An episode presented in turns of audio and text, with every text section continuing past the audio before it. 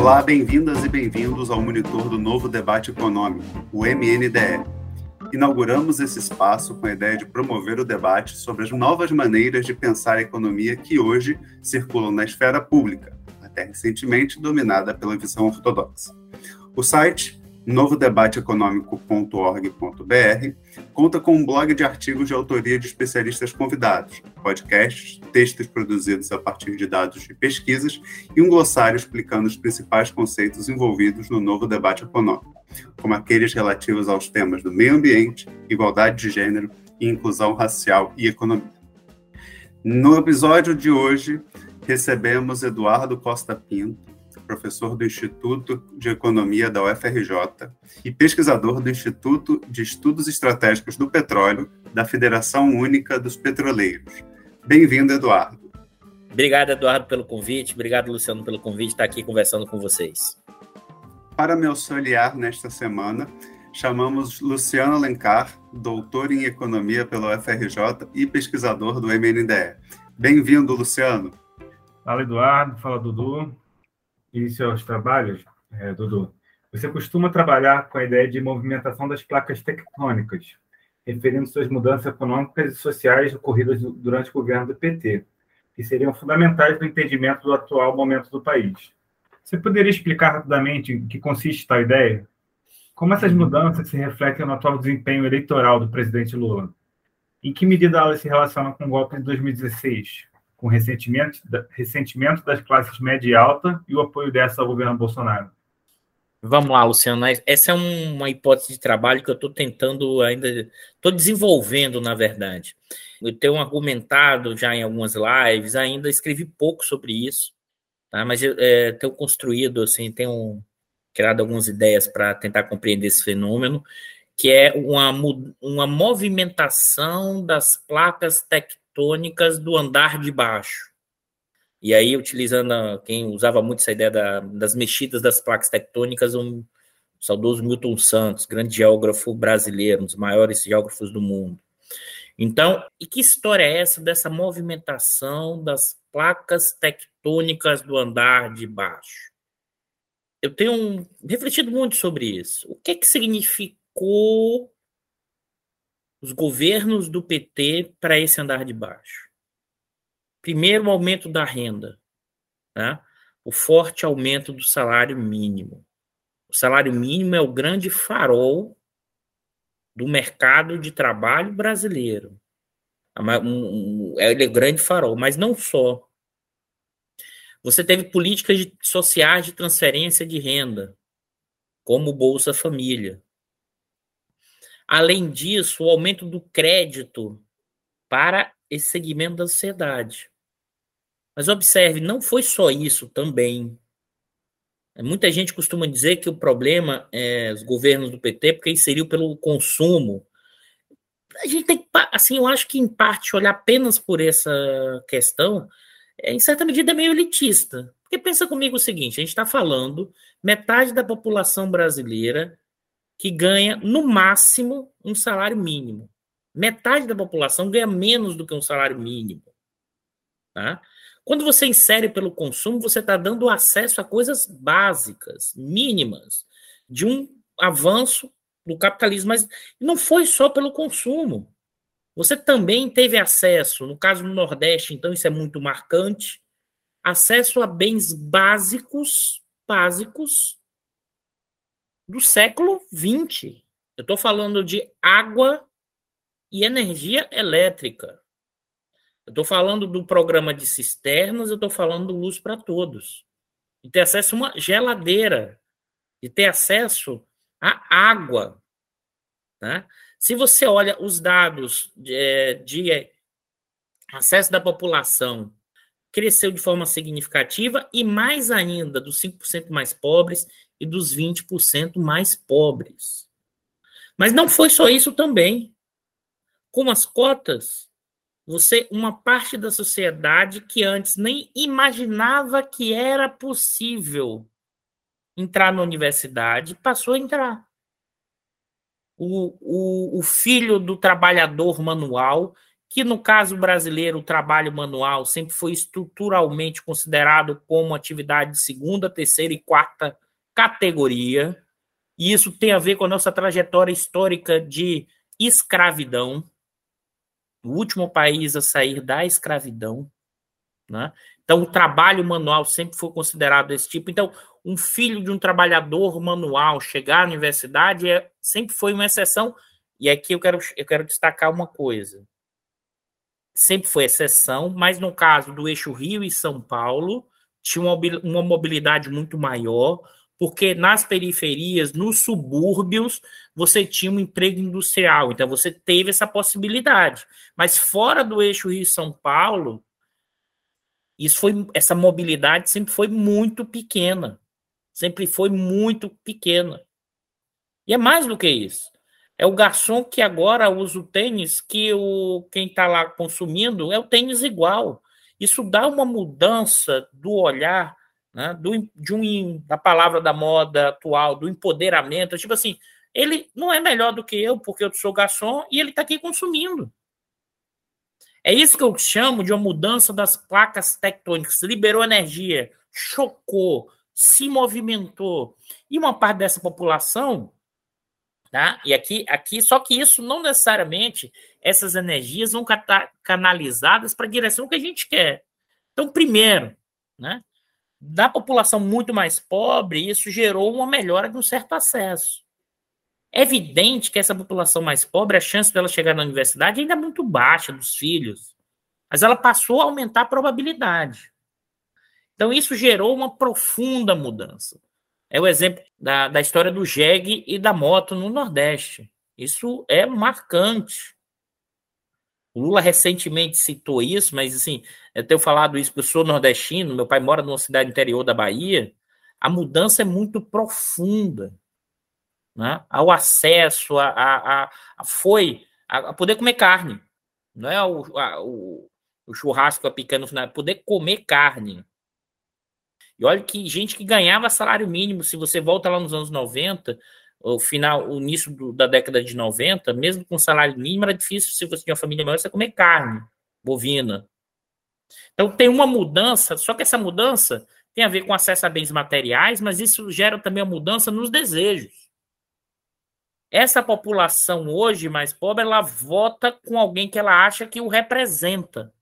Um fenômeno como o Collor Acho muito difícil de acontecer. O engomadinho sendo votado pelos descamisados, como foi a eleição do Collor, a vitória do Collor em 89. E aí tem uma ascensão desse pessoal, porque uma parte melhorou, mas ainda ficou na no, no condições materiais. Mas tem a formação da chamada classe média baixa. Essa ascendeu, mas com a crise em 2015 e 2016, ela não quer voltar para aquela condição material. Então começa o ódio, o rancor, ela quer empurrar o pessoal de volta. Ou seja, essas mudanças da placa, das placas tectônicas, ela gerou um movimento, gerou uma energia, gerou uma reconfiguração que dificilmente você vai empurrar esse pessoal de volta para aquela condição lá de trás. Só que se você não sinaliza né, com políticas econômicas, com políticas sociais que você vai incorporar, você vai tensionar o tempo inteiro. Porque quem subiu um pouquinho e ficou na meiuca ali, entre dois e cinco salários mínimos, fala, pô, as condições materiais estão ruins, eu não quero voltar para trás. Então, eu vou empurrar o pessoal para ficar lá. Com corte religioso, com outras dimensões, com os cortes regionais, com os cortes de preconceito racial. Isso cola, por exemplo, na discussão eleitoral atual, uma parte desse segmento vai no Bolsonaro. É, é, mais impressionante ainda, porque, por exemplo, acima de cinco salários mínimos, a renda familiar e acima de 10, a maioria da população vota no Bolsonaro. Eu não acho isso irracional, não. Sabe por que eu não acho isso irracional? Pelo contrário, acho que eles estão defendendo exatamente seus interesses. A política do Bolsonaro, no que diz respeito a direitos trabalhistas, direitos sociais, é eliminar. Da classe média, sim, cinco salários mínimos, ela quer manter seu privilégio. Ela, acabar, ela quer acabar com essa história de ter cota Pô, meu filho agora está concorrendo também com alguém que mora nas comunidades, que não era para estar tá ali. Olha o que, é que esse pessoal fala nas manifestações. Eu quero o meu Brasil de volta. Que Brasil é esse de volta? O Brasil que não tinha população mais pobre andando de avião? e os mais ricos, os muito ricos, estão ganhando como nunca. Agora, esse meio é uma dimensão complexa e por quê? Porque não necessariamente as políticas atuais os beneficiam. E aqui entra uma dimensão que descola os interesses econômicos, socioeconômicos, descola com o aparato ideológico.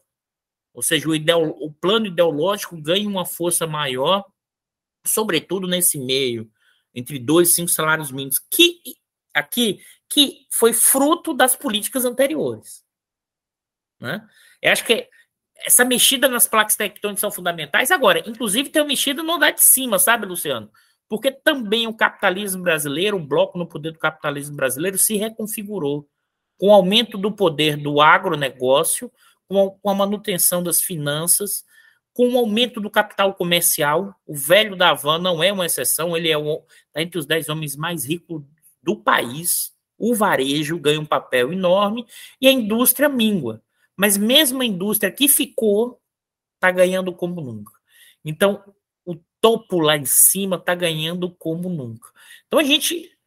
A, a minha sensação é que a eleição atual nunca expressou tanto a forma como a luta de classe se configura no Brasil. É, eu, vou, eu, vou, chamar você também de Dudu. Pra gente Não, pode chamar de Dudu, tranquilo. Pessoal, o pessoal que está acostumado lá no Diário da Crise, nas lives, é Dudu para lá, para cá, pode ficar tranquilo. É, Dudu, aproveitando que você está falando um pouquinho sobre essa classe, essa classe alta, né? A gente vai querer discutir um pouquinho ainda essa questão até do governo Bolsonaro um pouco, mas você começou a sua fala falando muito sobre como as pessoas, né? Como a gente tem uma perspectiva de, das pessoas não quererem que, ver os pobres, por exemplo, no, andando de avião, né? E a gente percebe no nosso monitor uma prevalência de pontos na mídia que privilegiam a ortodoxia. Né? A gente percebe, né, quando a gente analisa esse debate econômico que é feito, a gente percebe uma análise ortodoxa da, da economia e né, a gente não percebe, por exemplo, esses pontos todos que você tem citado.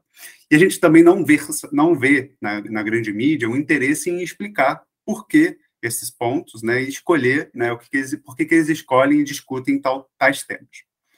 Pensando um pouquinho nisso, em que medida você percebe que a pauta da austeridade iniciada né, no governo Dilma e aprofundada por seus sucessores, principalmente por Michel Temer, somada ao processo de liberalização a partir do golpe de 2016, beneficiaram a classe capitalista do país. E aí, né, aproveitando nesse ponto que você trouxe da classe alta, né, que setores mais se beneficiaram, haja visto que o baixo crescimento, por um lado, se reflete em menores salários, que são custos para as empresas, mas também implicam em menores níveis de demanda agregada. Vamos lá, Dudu, meu xará. É, acho que o ponto que eu queria. É, acho que essa pergunta é muito boa, tá? E por que ela é muito boa? Para tentar compreender o que a gente está vivendo aí no andar de cima. Que normalmente, que eu vou pegar esse finalzinho da, da pergunta. Alguém sempre fala assim, mas Eduardo, por que os empresários estão apoiando o Bolsonaro se você tem um problema de demanda efetiva, demanda efetiva, para quem não, conhece economia, isso o que é, que é demanda efetiva? O conjunto das pessoas no seu que recebem salário e renda consumindo produtos, gerando uma demanda, mas não só pessoas, gastos do governo, investimento público. Se a demanda está baixa, e que tem a ver com crescimento baixo, com menor gasto do governo, menor investimento do governo, os empresários, então, não era para estar reclamando porque estão vendendo menos? Eu vou começar de trás para frente, sabe por quê? Porque a gente tem que ter um cuidado com isso. A gente está falando da macroeconomia do Brasil. Mas olha o tamanho do Brasil. Nós estamos falando de uma população de 210 milhões de pessoas. O Brasil tem uma escala territorial enorme. Se a gente pensar o seguinte: o Brasil tem 60, 70 milhões de pessoas com capacidade de consumo alta, né, a gente está falando de grandes países europeus com capacidade de consumo. A gente está falando aí de quase quatro Portugais.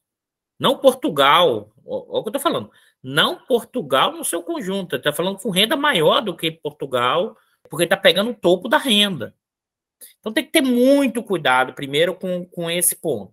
Eu queria chamar a atenção, e aí um cuidado, meu xará, é, você fez uma passagem do, da ortodoxia e já indo para no, no tema aqui, tem que ter cuidado, porque acho que é o seguinte. Eu acho que eu vou separar o que foi a ortodoxia de 2015 da Dilma. Tá?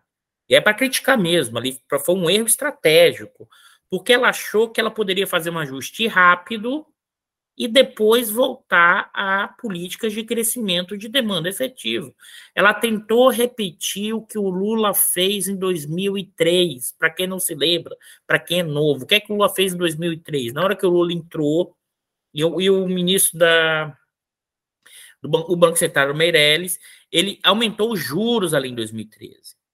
Só que o efeito externo foi tão positivo naquele momento que compensou. Só que repetir isso em 15, por que foi o tiro no pé?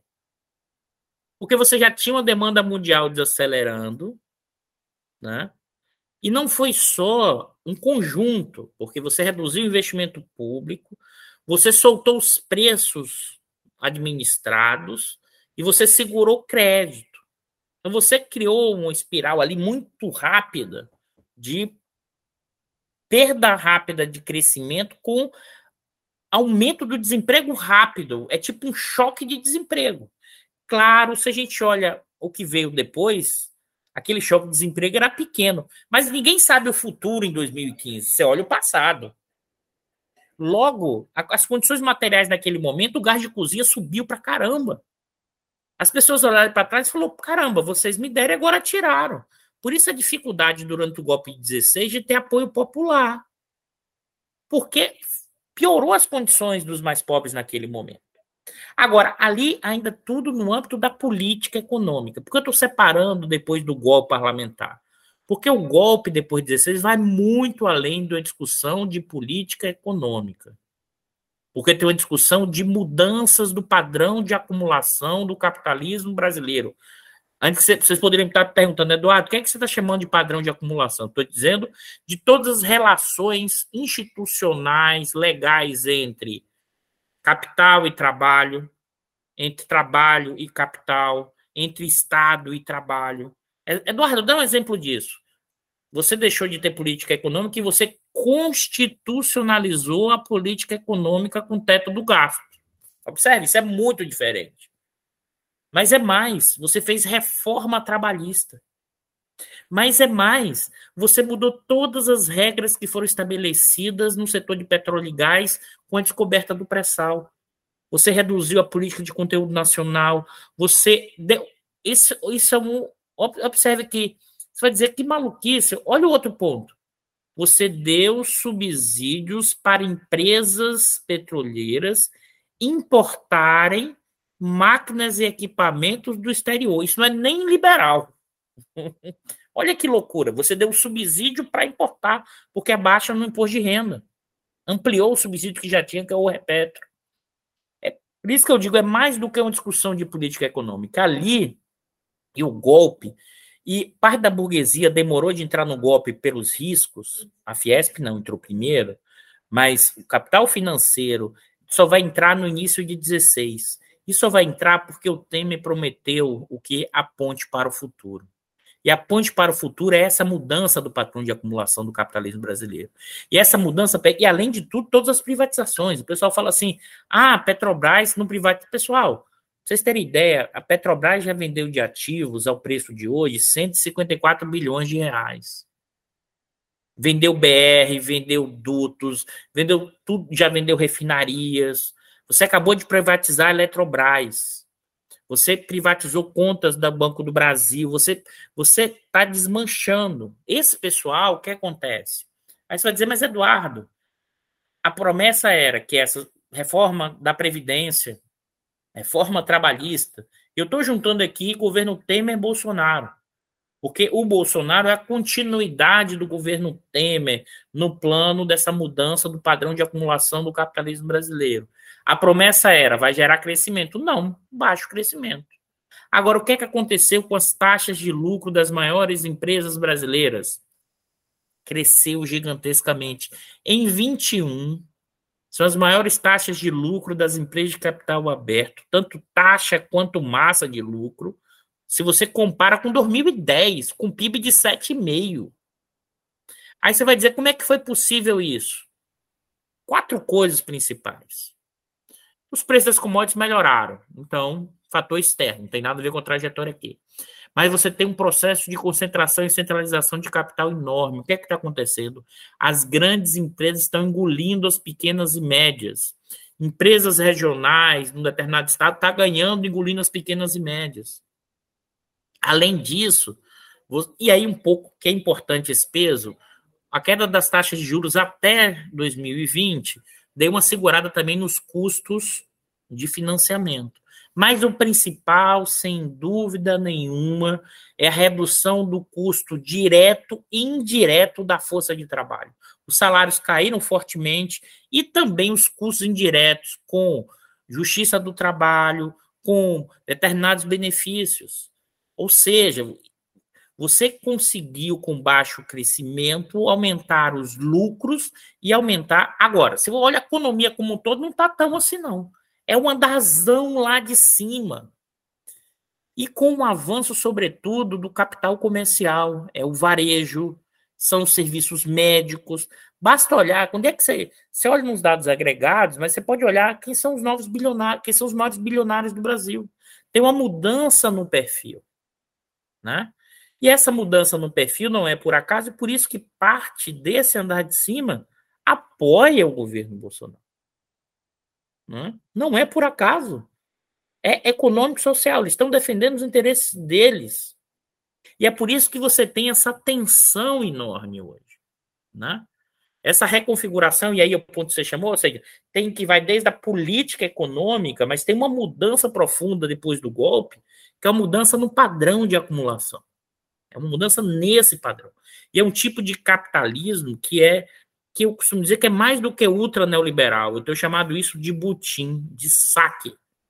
Porque você, inclusive, não tem a mínima ideia do que isso possa acontecer, quanto isso é sustentável ou não. Mas é possível, no caso brasileiro, crescer por longos períodos, dado o tamanho e a escala do mercado brasileiro. Quem perdeu, meu xará? Quem perdeu foram as empresas vinculadas ao consumo de massa. Né? Então, por exemplo, a indústria automobilística e as empresas fornecedoras de peças para a indústria automobilística perdeu fortemente. Se você olha de 2012 até 2014 e 15, muitas dessas empresas que da indústria transformação entraram em concordata, quebraram. A produção automobilística viu. Todos os segmentos que estavam vinculados a um consumo de massa, que estava associado ao quê? Aumento da renda dos mais pobres, aumento da renda da classe média baixa, né? automóvel, segmentos de consumo de massa, que, que em parte foi isso que aconteceu pós 2005, 2004 ali, 2005, né? Isso foi degringolando e hoje o segmento perdeu. Agora, a indústria que ficou, e é menor proporcionalmente, está ganhando muito dinheiro. Então, por isso que vai ser difícil. Por que é difícil? Porque esse pessoal não vai querer perder, no primeiro momento, esses lucros enormes, mesmo que você tente implementar um consumo de massa nesse momento, porque vai cair sim no primeiro momento, se você implementar isso, os lucros. Eles voltam a subir depois, mas essa reconfiguração, e é diferente do que foi o Lula lá em 2003, tá? As taxas de lucro em 2002, 2001, lá no final do governo Fernando Henrique, estava muito baixa por causa do apagão. Agora não, tem taxa de lucro alta e o, caso o governo Lula, caso o candidato Lula ganhe, dizendo que vai fazer consumo de massa. Eu não falo no caso do Bolsonaro, porque o Bolsonaro é a continuidade do que a gente está vendo agora. O Guedes até já disse, já está saindo nos grandes jornais recentemente, que caso ele ganhe, vai congelar o salário mínimo, né? E congelar os benefícios sociais, é, não vai nem repor a inflação. Então, em linhas, em linhas gerais, você diria que é mais ou menos essa divisão no capitalismo brasileiro entre setores que continuam com Bolsonaro e setores que já passaram a apoiar o Lula?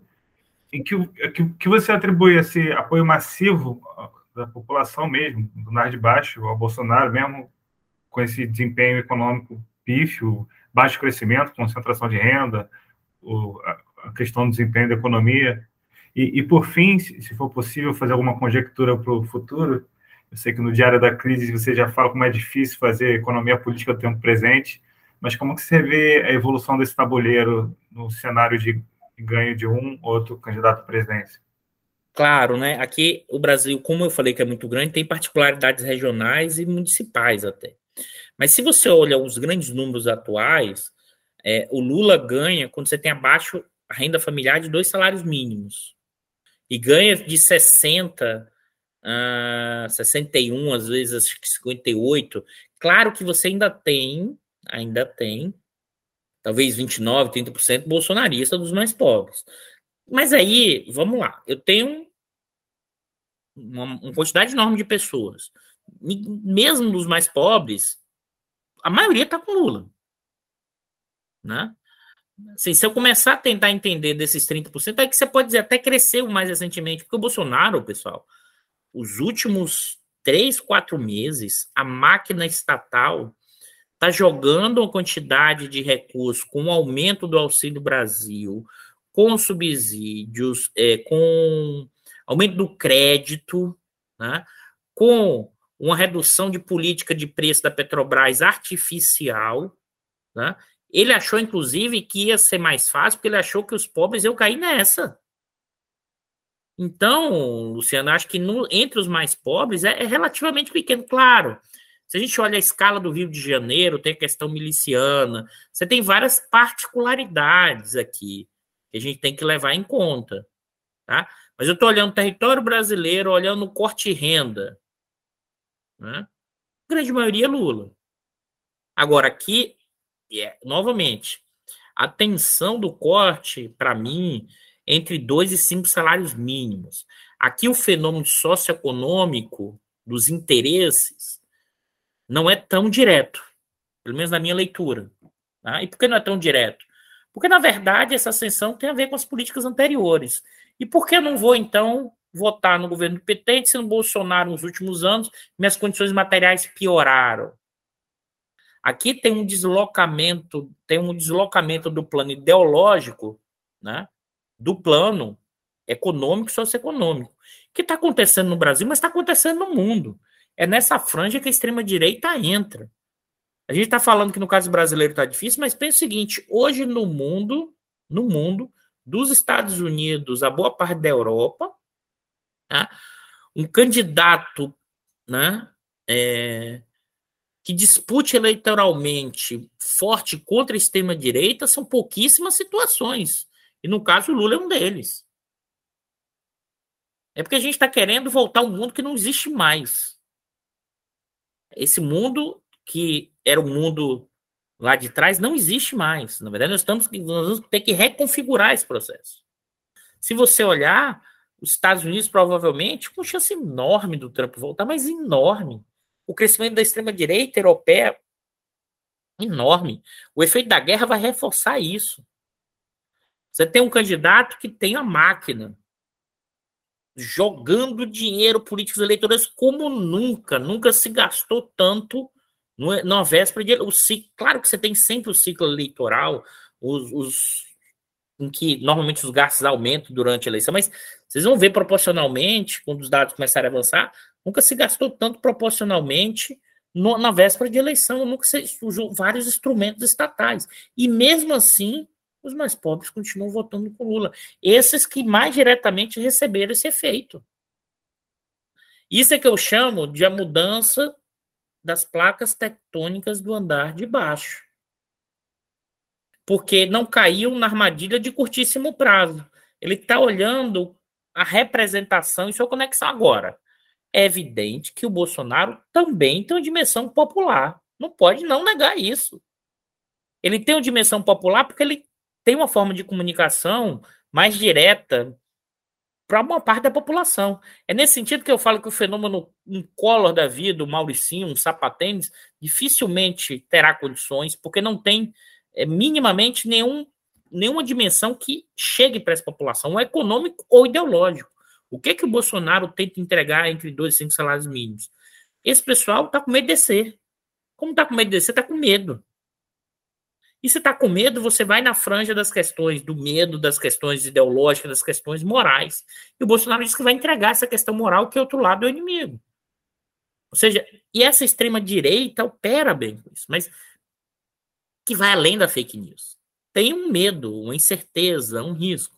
Então, o campo progressista, o campo da esquerda, tanto aqui como no resto do mundo, tem que tentar políticas ousadas de emprego, renda, de é, aumento da distribuição, taxação dos mais ricos, para que realmente criem sinalizações de mudança e que esses segmentos enxerguem que há possibilidade de transformação e mudança a partir desse processo. Agora, é uma tarefa de longuíssimo prazo, que vai além das eleições. Mas é evidente que se no caso o Bolsonaro ganhar eleições, a gente vai acelerar o butim, acelerar o saque, acelerar essa fragmentação, que inclusive social e territorial, porque esse pessoal quer voltar ao Brasil anterior.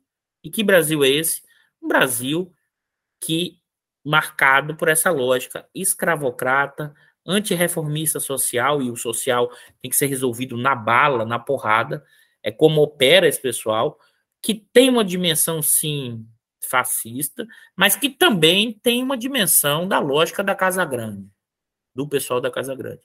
Acho que esse é um pouco do cenário de prognóstico. Eleitoralmente, Luciano, que posso dizer, eu não vou me furtar, eu acho que vai ser uma eleição ali na reta final muito próximo, muito próximo, muito próximo. Acho que é difícil quem sai atrás virar o segundo turno, então acho que a maior chance está com Lula, né? Mas vai ser alguma coisa 52, 48, 51, alguma coisa bem, bem apertada. E caso Lula ganhe, será um governo de enormes lutas, enormes disputas porque pelo que Lula falou, ele vai, ele vai tentar cinco coisas: aumentar o investimento público, rever a reforma trabalhista, mudar a política de preço da Petrobras, colocar de volta o pobre no orçamento e o rico no imposto de renda. Essas cinco coisas que seriam uma social-democracia tímida em outros momentos históricos, eu tenho dito que isso é considerado bolchevique, não só pelos bolsonaristas, mas também pela grande burguesia brasileira. Mesmo aquelas, aquela dita mais democrática e cosmopolita. Então, assim, se eu tivesse de pensar, é claro que a história não se repete, mas se eu tivesse de pensar um momento histórico no Brasil do que, caso Lula ganhe, seria alguma coisa do que a gente viveu durante o período do segundo Getúlio, ou seja, quando Getúlio foi eleito, lá nos anos 50, de enormes tensões. E no caso do Bolsonaro, será uma coisa que a gente nunca viu parecido, porque é o desmanche, é um avanço, porque na verdade essa extrema-direita ela não quer construir, ela quer destruir, mas porque ela tem inclusive um, um ímpeto de uma utopia regressiva, de uma energia revolucionária retrógrada. Normalmente o pessoal não gosta de usar esse termo, mas que também tem essa mobilização, que é um retorno ao passado, então precisa destruir tudo que está aí, que essa é uma característica da extrema-direita. E é claro, nesse contexto, é ainda mais aumentar as tensões e contradições brasileiras, empurrando uma parte ainda maior da população para a pobreza maior, mas como eu falei, uma outra parte concentrando renda e alguns mercados, alguns segmentos ganharão bastante dinheiro, só que a sociedade tensionará ainda mais. Ou seja, a gente é uma tarefa geracional, né? Que é preciso reconstruir esse país com ousadia, coragem e política para que finalmente a gente consiga construir uma nação e que incorpore realmente os mais pobres, os negros, as mulheres, os mais pobres dessa sociedade profundamente desigual, profundamente autoritária, profundamente escravocrata e profundamente patriarcal. Chegamos ao final de mais um capítulo do podcast do MNDE. Em nome de toda a equipe, quero agradecer Eduardo Costa Pinto pela sua participação. Muito obrigado, Dudu. Foi incrível. Você trouxe muitas explicações sobre temas muito importantes da economia do Brasil. Muito obrigado. Eu que agradeço pelo convite, meu xará. E agradeço também, Luciano, meu parceiro na, nessa empreitada, neste podcast. Obrigado, Luciano. Valeu, gente. Então é isso. Não se esqueçam de acessar o site do monitor do Novo Debate Econômico, novodebate.org.br e nos seguir nas redes sociais. Até a próxima!